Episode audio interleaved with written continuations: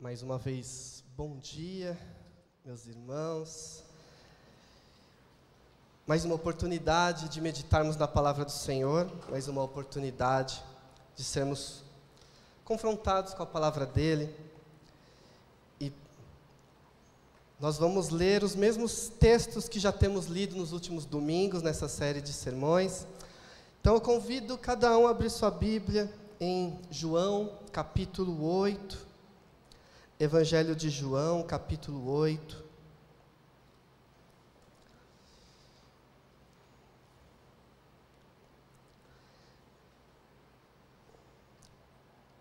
João 8, nós vamos ler o versículo 44, que diz assim: Vocês pertencem ao pai de vocês, o diabo, e querem realizar o desejo dele. Ele foi homicida desde o princípio e não se apegou à verdade pois não há verdade nele. Quando mente, fala a sua própria língua, pois é mentiroso e pai da mentira.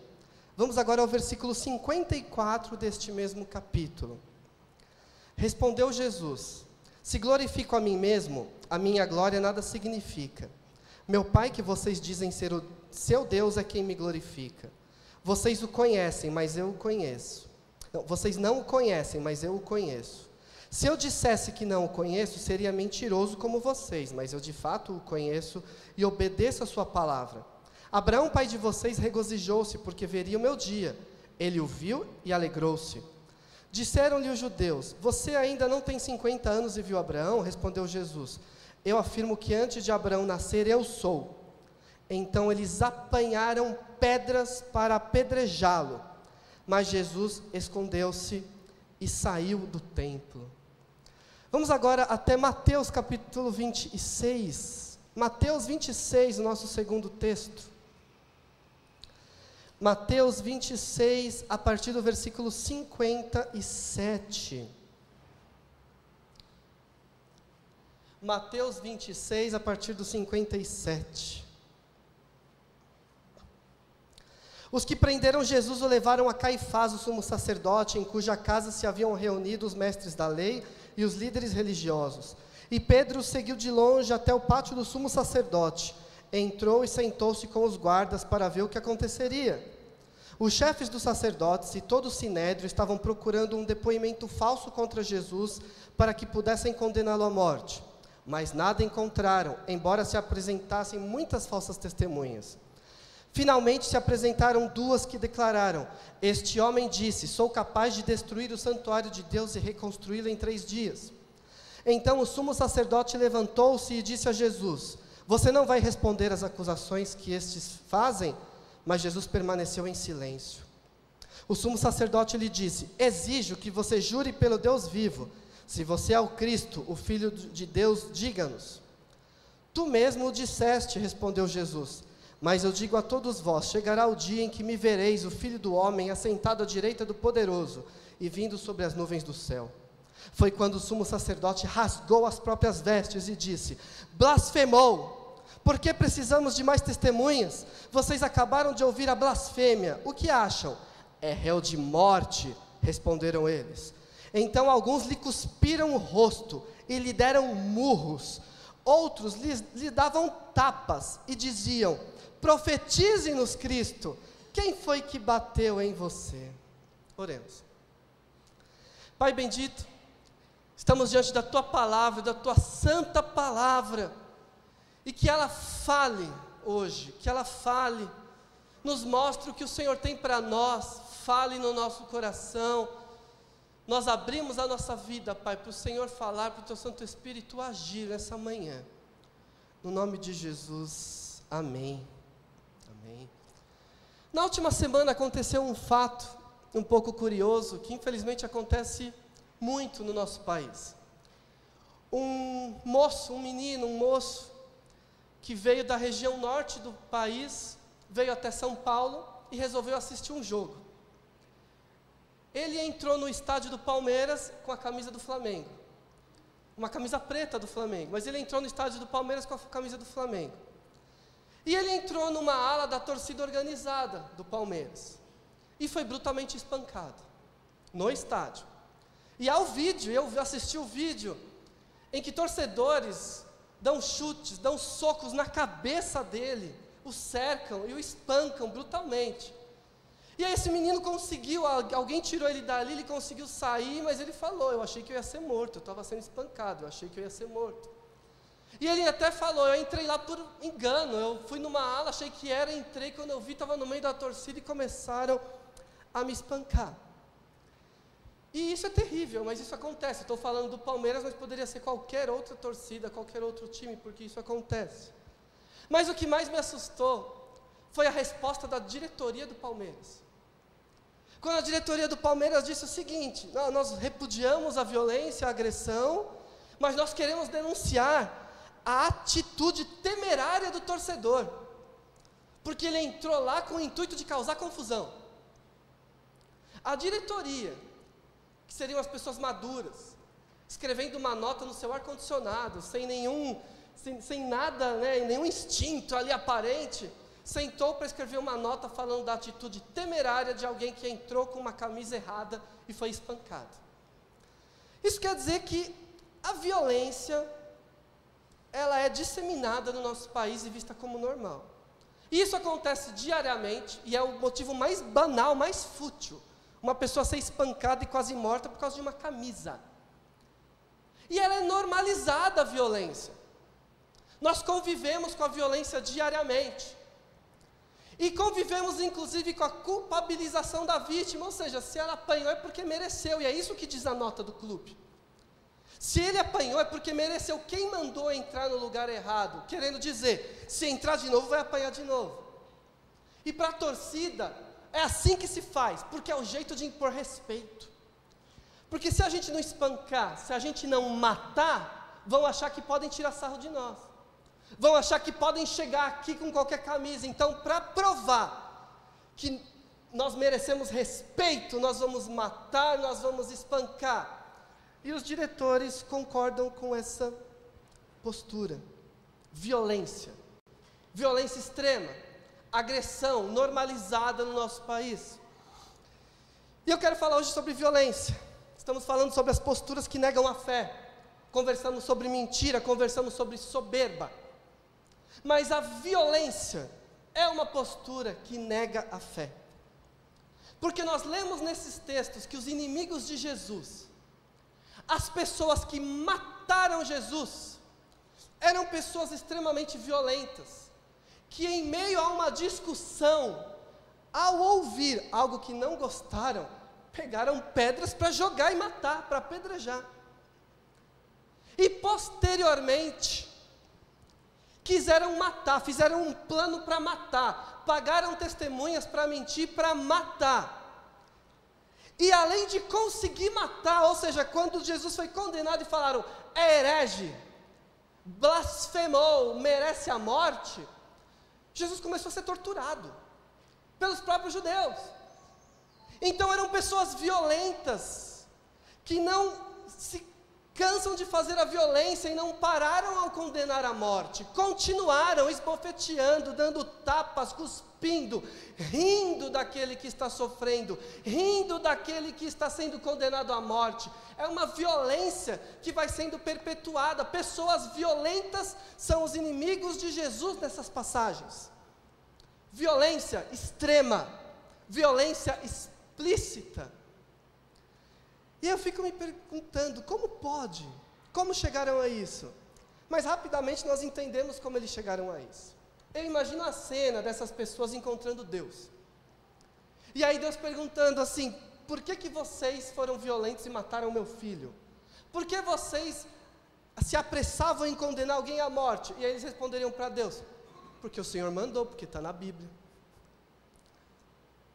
E de fato, o Antigo Testamento está repleto de passagens sobre morte, sobre violência, em que inclusive o povo de Deus é levado a impor a justiça com penas capitais, com violências na guerra. E o Antigo Testamento está repleto de violência, e essas pessoas estavam se apegando a essas palavras. Então nós podemos ler em vários lugares do Antigo Testamento, eu vou colocar alguns aqui, por exemplo, em Êxodo 31, 14, fala que qualquer pessoa que profanar o sábado tem que morrer. E aí, em Números 15 e 32, um homem vai carregar lenha no sábado. E o que acontece com ele? Ele é morto a pedradas. Moisés pergunta para Deus: o que, que eu faço com esse homem que, que, foi morto, que, que trabalhou no sábado? Mata a pedradas. E foi morto a pedradas. Em Levítico 20, de 1 a 10, nós temos inúmeras penas capitais sobre vários crimes. O primeiro deles é oferecer o filho a um ídolo. Se alguém oferecesse um filho a um ídolo, deveria ser morto a pedradas. Mas e aí o texto continua falando de várias situações morais que deveriam ser punidas com a morte. Questões sexuais, questões de incesto, todas que deveriam ser punidas com a morte. Em Deuteronômio 13, de 1 a 5, nós lemos que se um profeta fizer uma profecia e depois ser provado que ele é um falso profeta, ou se esse profeta fizer uma profecia e depois levar o povo à idolatria, ele deve ser morto. Se alguém falar algo contra Deus, deve ser morto. Ou seja, os judeus poderiam falar assim: olha, a gente achou que ele era um falso profeta, porque ele falou uma blasfêmia ali, ele falou de ressurreição, falou que ele era Deus, então a gente estava certo. Em Deuteronômio 20, a partir do versículo 10, é descrito o seguinte: que se o povo for fazer guerra contra um outro povo, e esse outro povo não aceitar a paz, se outro povo falar assim, nós vamos guerrear, é para o povo de Israel massacrar o outro povo, matando inclusive mulheres e crianças. Em Josué, no capítulo 6, nós vemos as instruções sobre a destruição é, de Jericó. Era para matar todo mundo, homens, mulheres e crianças, não sobrar nada. Em 1 Samuel 15, o rei Saul vai para uma guerra contra os amalequitas, por conta do que os amalequitas fizeram no deserto. E a instrução é essa: é para massacrar todos, homens, mulheres e crianças, massacrar todos. Então nós temos passagens assim na Bíblia. E aí nós entendemos como pessoas que possuíam a Bíblia, a palavra de Deus, podiam pegar pedras para jogar. Como pessoas que tinham a palavra de Deus podiam pregar morte àqueles que pensavam diferente, morte àqueles que eram diferentes, morte àqueles que profanaram o santo nome, morte àqueles que, que, que eram pagãos. E eles poderiam falar, porque está na Bíblia. Porque está na Bíblia. Na verdade, isso está na Bíblia não porque Deus é um Deus mau e violento. Isso está na Bíblia porque a palavra de Deus se revelou numa cultura violenta. E em meio a essa cultura comum da violência, Deus está mostrando o caminho da justiça e do seu filho, e apontando o caminho da justiça em meio à violência. E numa cultura de violência seria entendido que Deus é um Deus santo, que Deus é um Deus justo através da violência, infelizmente. Então existe sim violência no Antigo Testamento. Mas mesmo existindo violência no Antigo Testamento, a gente percebe que essa violência era uma consequência cultural e não era a vontade suprema de Deus. Porque é diferente o que é dito no Antigo Testamento das outras culturas da época. As outras culturas da época pregavam a violência como modo de agir. Pessoas eram mortas, inimigos eram pendurados, corpos esquartejados, queimados, capturavam a cabeça de alguém e era levada para lá, torturas, etc. Na Bíblia não existe isso. Na Bíblia a violência não é uma arma, ou seja, não é uma forma da sociedade é, de Israel se organizar. A Bíblia, ela prega situações diferentes do que era acostumado. Na Bíblia, por exemplo, não há guerra santa. Como muitas religiões pregam, a guerra santa. A necessidade de invadir territórios e destruir pagãos. Quando existe guerra na Bíblia, era para Israel tomar o território. Ou seja, vocês vão tomar o território eliminando os que, os que estão lá. Mas não há uma instrução de continuem guerreando, porque enquanto tiver um pagão na terra, ele deve ser morto. Não existe isso na Bíblia. De forma alguma, a Bíblia não prega guerra santa. A Bíblia não fala que Deus vai se alegrar se Israel continuar massacrando pessoas. A Bíblia, inclusive, fala contra o homem violento. O que tem de provérbio sobre o homem violento? Se cuide, se guarde do homem violento. Não vai atrás do homem violento, porque o homem violento está trazendo desgraça. O livro dos Provérbios alerta sobre isso o de Provérbios, os profetas falam sobre a violência, os profetas falam que ia chegar um dia em que Deus ia trocar o coração esse coração violento das pessoas que não conhecem outra linguagem, ia colocar um novo coração, um coração de paz, que a, o rei que viria seria o príncipe da paz, que todos iriam baixar suas armas, porque o príncipe da paz iria reinar. Os profetas condenam a violência dos povos, basta ler Amós quando descreve o pecado de cada povo. E qual era o pecado de cada povo? Violência. E Deus fala: Eu não suporto essa violência. Então, apesar de no Antigo Testamento existirem passagens sobre violência, não é um livro que prega qualquer tipo de violência. Então, por que, que eles ainda mantiveram isso? Porque cada um se apega ao que quer se apegar. Se eu sou um homem violento, eu vou me apegar às passagens violentas. E era isso que eles faziam. Porque a violência era um instinto do ser humano, como é até hoje. Então eu sou violento, eu quero resolver as coisas no braço. Se eu tenho um texto que diz que realmente quem, quem falar contra Deus deve ser morto, é aí que eu, que eu vou aproveitar e vou desenvolver uma série de coisas sobre isso. Então eles poderiam dizer, ah, eu estou matando Jesus porque ele blasfemou, mas e Deus falaria, tá, mas então por que vocês estão espancando, batendo, dando risada, cuspindo? A Bíblia diz isso em algum lugar? Ou vocês estão dando vazão ao seu sadismo e usando a Bíblia como desculpa? O que está acontecendo na conversa de Jesus com os judeus é um choque de mundos, é um choque de civilizações. Porque de um lado tem a civilização humana falando, quem pensa diferente deve morrer. Quem está causando conflito deve morrer. Quem está colocando o nosso sistema em jogo deve morrer. E vem o Cristo dizendo: Vocês ouviram o que foi dito. Resistam, mas eu digo: virem a outra face. Ouviram o que foi dito. Odeie o inimigo, mas eu digo: ame o inimigo, orem por quem persegue vocês. Jesus vem trazer a civilização dos céus, o reino dos céus. Jesus vem trazer algo completamente novo, que é o amor do Pai revelado entre nós.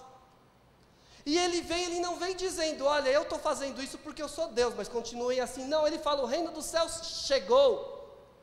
O reino dos céus chegou, está aqui, eu trouxe. E os valores do reino são esses aqui: virar sim a outra face, como Jesus virou a outra face. Jesus aceitou os tapas, os socos, e ele poderia, a hora que quisesse, ter parado com tudo aquilo, mandado uma legião de anjos para destruir seus inimigos, ele não o fez. Jesus fala, ame, e ele amou até o fim. Ele traz um exemplo de um senhor que morreu, de um senhor que aguentou os tapas.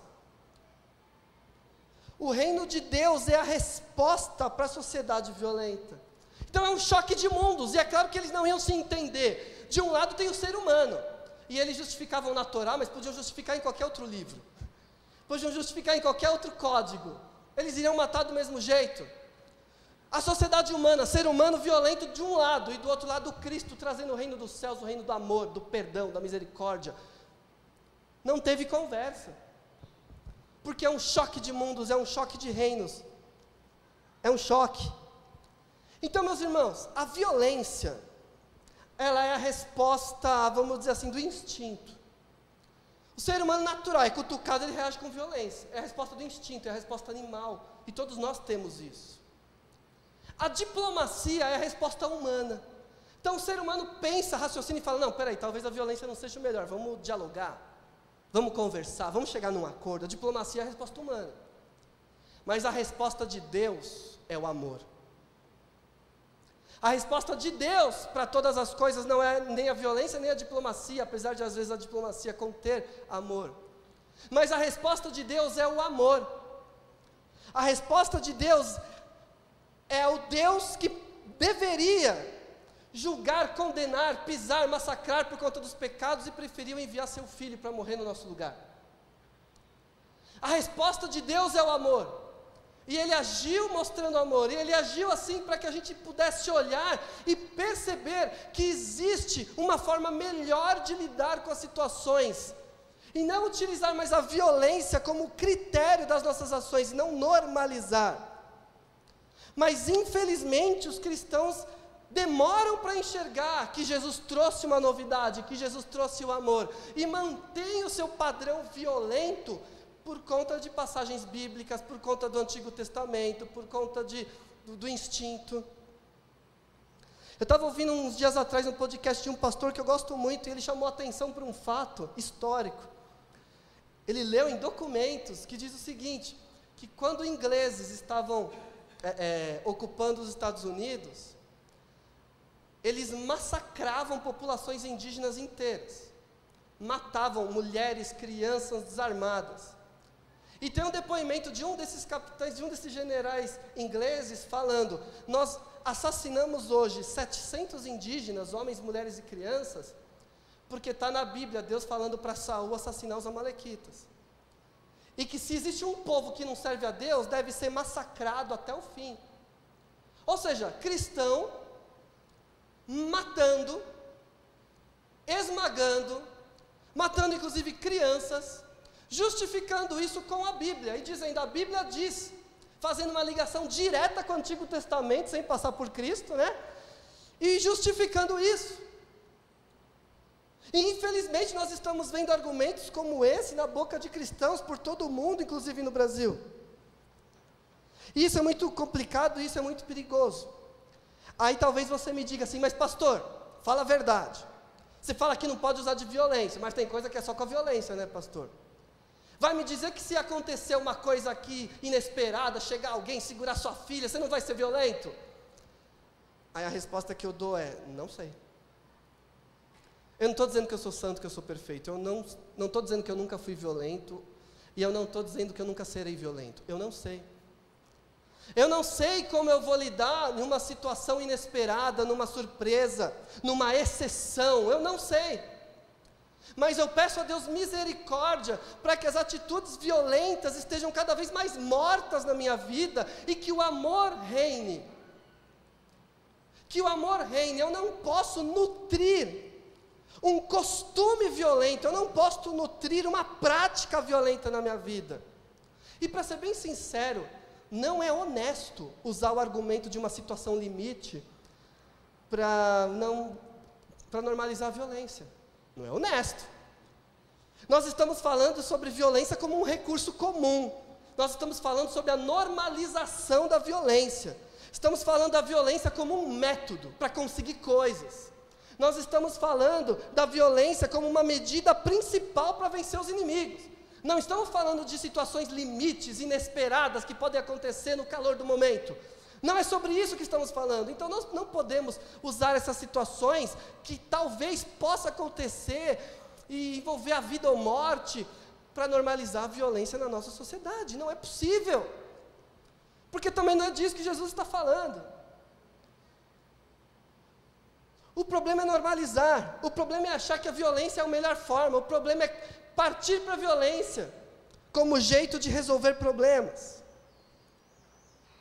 Quantas vezes eu já ouvi, não estou dizendo que, que aqui, pelo amor de Deus, mas quantas vezes eu já ouvi de igreja batendo no peito dizendo: todo domingo vinha um bêbado incomodar, e a gente falava, sai, ele não sai, até um dia que a gente sentou numa salinha, espancou ele e nunca mais voltou. Violência resolveu, violência resolveu. Vinha um pedinte, toda vez vinha um pedinte, vinha um pedinte, incomodava as mulheres. Aí chegou o diácono e falou assim: se voltar aqui, eu quebro a tua cara. Ele nunca mais voltou, resolveu. O que é isso senão o animalesco? O esquecer Jesus e voltar para a cultura da violência, igual os torcedores de futebol. É a mesma coisa. Normalizar a violência e falar assim: é só com a violência que vai dar certo, mas essa não é a resposta de Deus. É triste quando a gente percebe crimes, violências que acontecem na nossa sociedade e os crentes estão defendendo o violento. Então, alguém é espancado na rua, seja ele um criminoso, alguém que já estava até algemado, já estava até é, é, no carro e chegou e foi espancado e foi morto, e aí o cristão fala, mas bem feito, é só assim que a gente vence bandido, matando. Desculpa, mas eu acho que você não conhece Jesus. Ou pessoas que foram espancadas na rua pela sua posição de não acreditar na Bíblia. Homossexuais sendo espancados na rua, e aí vem a notícia: olha, mais um homossexual espancado, mais um transexual espancado. Aí o crente fala: bem feito, quem mandou ser gay? Quem mandou viver desse jeito? Tem que apanhar mesmo, só apanhando esse povo aprende. Essa semana, né, foi condenado um apresentador famoso da televisão porque ele disse o seguinte: se eu ver dois homens se beijando na minha frente, eu parto para cima e eu espanco. Ele falou isso com todas as letras. E aí ele foi condenado à cadeia. E aí o que, que, os crentes falam? Ah, é perseguição religiosa. Perseguição religiosa. Ele falou de algum texto bíblico? Ele disse assim: Olha, eu não vou casar esses dois porque eu não concordo. Foi alguma coisa assim? Não. Ele falou que se eu ver na minha frente, eu vou espancar uma pessoa da mídia, uma pessoa famosa, uma pessoa que influencia outras pessoas, dizendo: se dois homens se beijarem na minha frente, eu espanco. E aí os cristãos falam: é isso aí, porque é o único jeito, esse povo tem que aprender. Essa é a resposta de Jesus, independente do que você ache certo ou errado, essa é a resposta de Jesus. E vamos ser bem sinceros: o que mais aconteceu na vida de um homossexual até hoje foi ele apanhar. Apanhou do pai, apanhou do irmão, apanhou dos colegas, apanhou na rua, apanhou da polícia, e ele continua homossexual. Então, o espancar não vai mudar a pessoa, não vai trazer ninguém a, a outra concepção de vida, mas nós aplaudimos e nós admiramos e nós falamos, é isso mesmo. Assim como a diretoria do Palmeiras, que fala, que pena que apanhou, mas que atitude temerária, hein? Que pena que apanhou, mas quem mandou sair desse jeito de casa? Meus irmãos, os crentes defendem o estupro. Os crentes defendem o estupro. Vem uma notícia falando que uma moça foi estuprada, o que, que os crentes falam? Mas quem mandou andar com esse shortinho? Quem mandou ir nessa festa? Se foi nessa festa é porque queria ser estuprada. E aí seu filho está ouvindo isso. E seu filho vai se tornar o que quando ele estiver mais velho? Como se os homens fossem animais. E, e, e eles precisam, né? É, é, eles não podem ver que se os homens verem, eles são animais. E a gente aplaude e fala isso mesmo: os homens são animais, eles não podem ver. Culpa é da mulher que deixou o homem ver. E aí essas meninas vão aprender a não andar mais de shortinho, vão aprender a, a, a viver de uma maneira correta. Será que é isso essa é a resposta de Jesus para resolver os problemas? E por que, que eu digo que essas posturas negam a fé? Porque essas posturas me transformam em alguém igual aos outros. Todo mundo sempre disse isso. O ateu diz, vamos espancar. O torcedor de futebol diz, vamos espancar. E aí vem o cristão e fala, vou espancar. Qual é a diferença? Negou a fé, acabou a fé, não tem Jesus Cristo. Existe instinto, existe sociedade animal. Não tem amor não tem perdão, não tem misericórdia. Esses ataques, essas mentiras. Eu falei há duas semanas atrás de mentira. A mentira também é uma agressão. Porque tem a mentira que a pessoa usa para se defender, mas tem a mentira que usa para atacar o outro, como essas mentiras de eleição. Agressão verbal. Eu não estou batendo, eu não estou encostando, mas eu estou atacando verbalmente. Eu estou usando palavras duríssimas contra o outro. Eu estou xingando o outro. Eu estou expondo a vida do outro. Isso é agressão. Mas aí o cristão fala assim: ah, mas esse é o único jeito de vencer o inimigo. Porque o inimigo também ataca. Então, antes que ele ataque, eu ataco.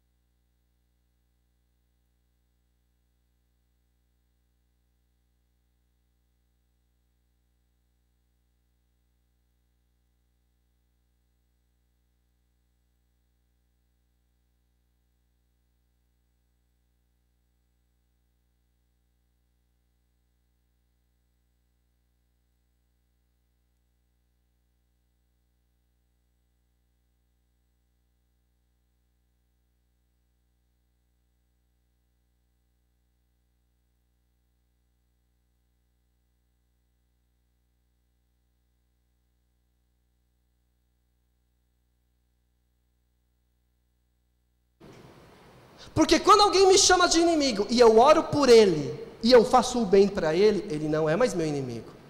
Cristão não pode ter inimigo. Como é que um cristão pode falar e xingar pessoas e dizer, é nós e eles, eles estão vindo contra nós, então nós temos que ir contra eles, mas cristão não tem inimigo. Cristão vira face.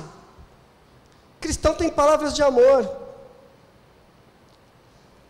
Mas talvez ainda tenha ficado alguma coisa, mas pastor, tem coisa que só com a violência, tem coisa que na minha vida eu resolvi sendo violento. E aí eu quero só refletir para encerrar. A violência em si, ela não resolve.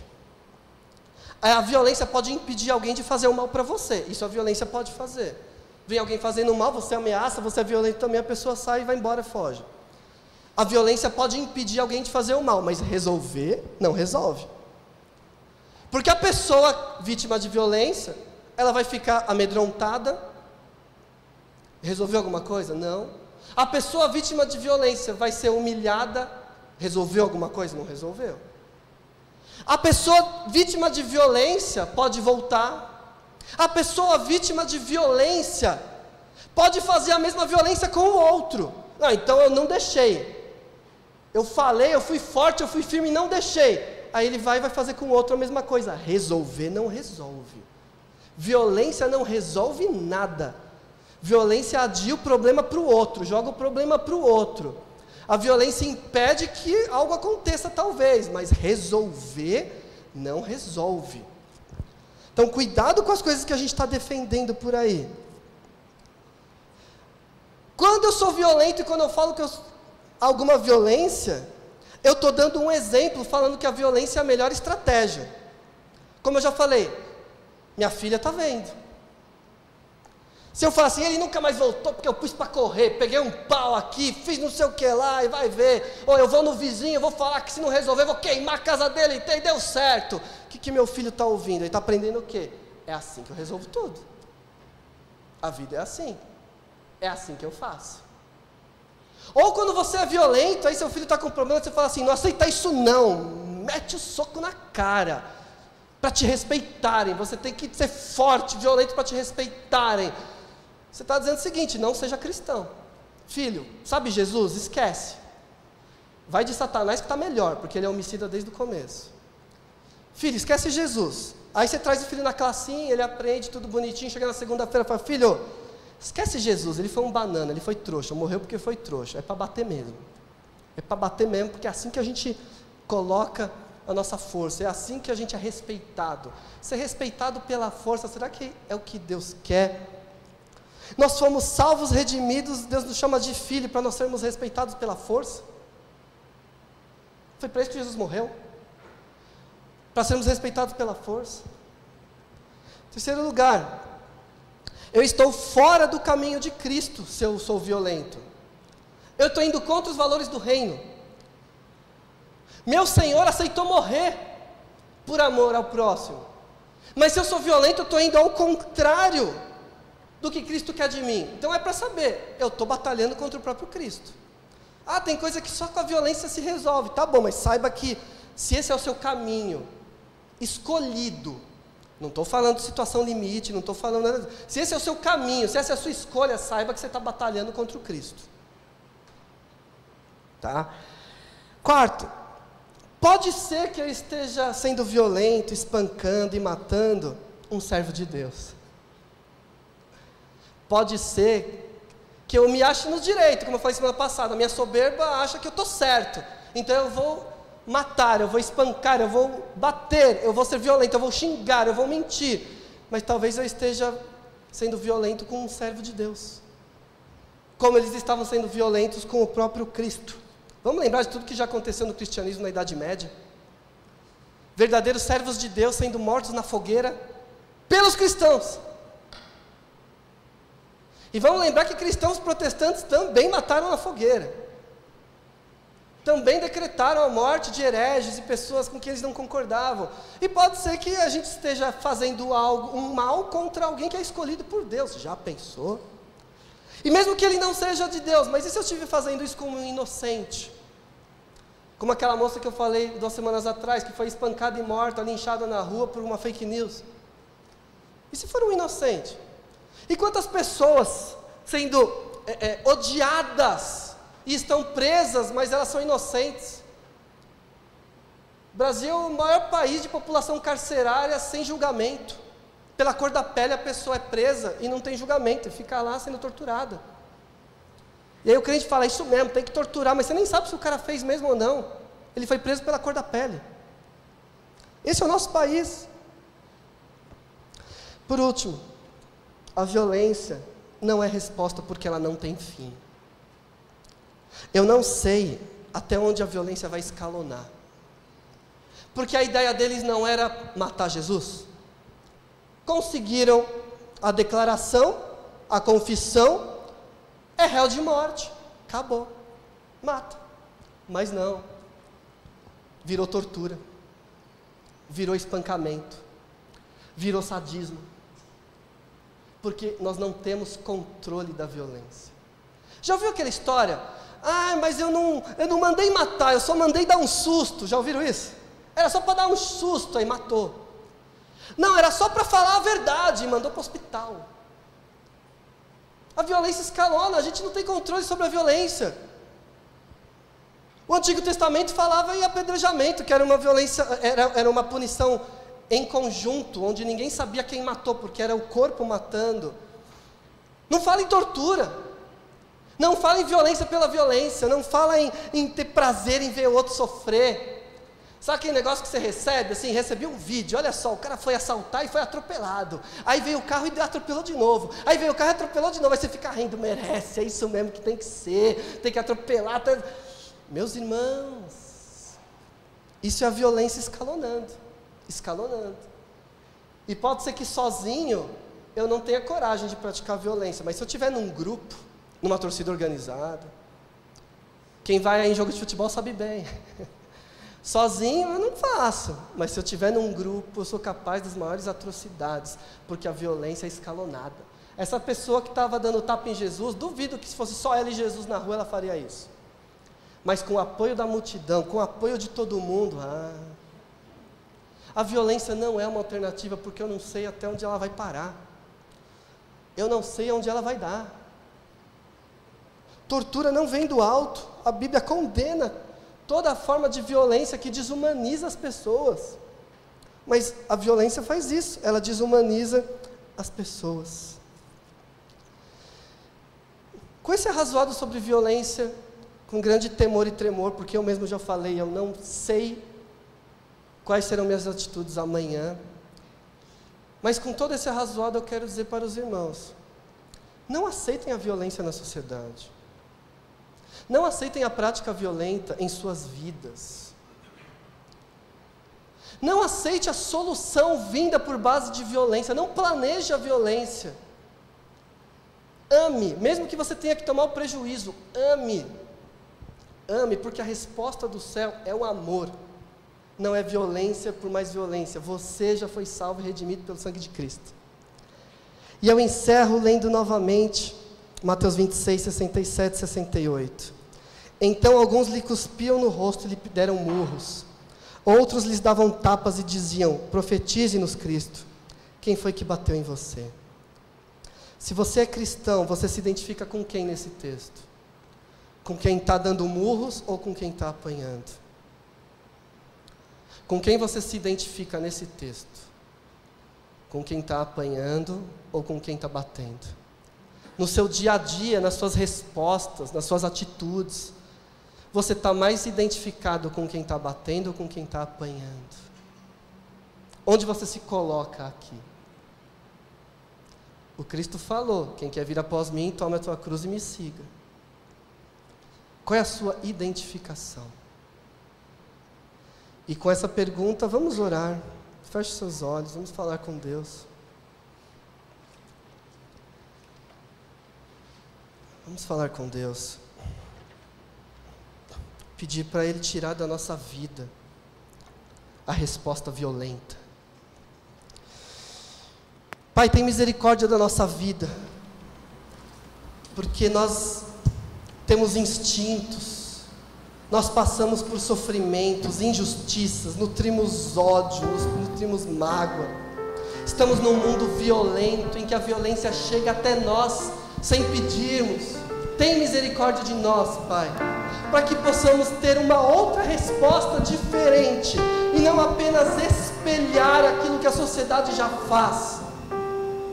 Tem misericórdia para que eu não normalize a violência na minha vida, para que eu não ache que é a única forma, que é o único jeito, para que eu não traga violência para minha família, meus filhos, para que eu não seja visto como alguém que resolve tudo no braço.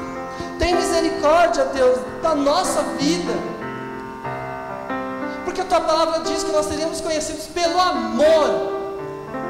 Mas hoje, Pai, infelizmente, somos conhecidos pela violência, pelo ódio, pelas palavras que atacam. Tem misericórdia para que no que couber a nós, a nossa igreja, não seja a nossa fama, em nome de Jesus.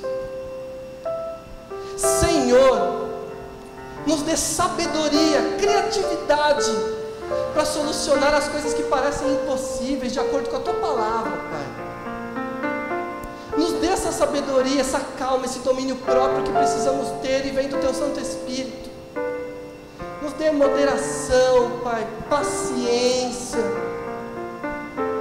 Porque é muito difícil viver numa sociedade violenta, Pai. Pedimos perdão pelas soluções que nós já tivemos no passado, em que reinou a violência. Pedimos perdão, Pai, mas não, nós não queremos mais recorrer a isso. Por isso, nos ajude, nos auxilie. Se há alguém aqui, Deus, passando por um problema e está sendo tentado a usar da violência para solucionar, eu peço que o Senhor convença esse teu servo e dê uma outra resposta. Dê um outro caminho, faça milagres, faça a tua obra. Mas não permita mais a violência em nossa vida, em nome de Jesus. Em nome de Jesus. Queremos testemunhar uma fé viva, uma fé atuante, uma fé no Cristo, que trouxe o amor. Queremos testemunhar uma fé no Teu reino, no Teu reino eterno, o reino que mudou todas as coisas, e viver dessa forma. Nos ajude. No nome santo de Jesus.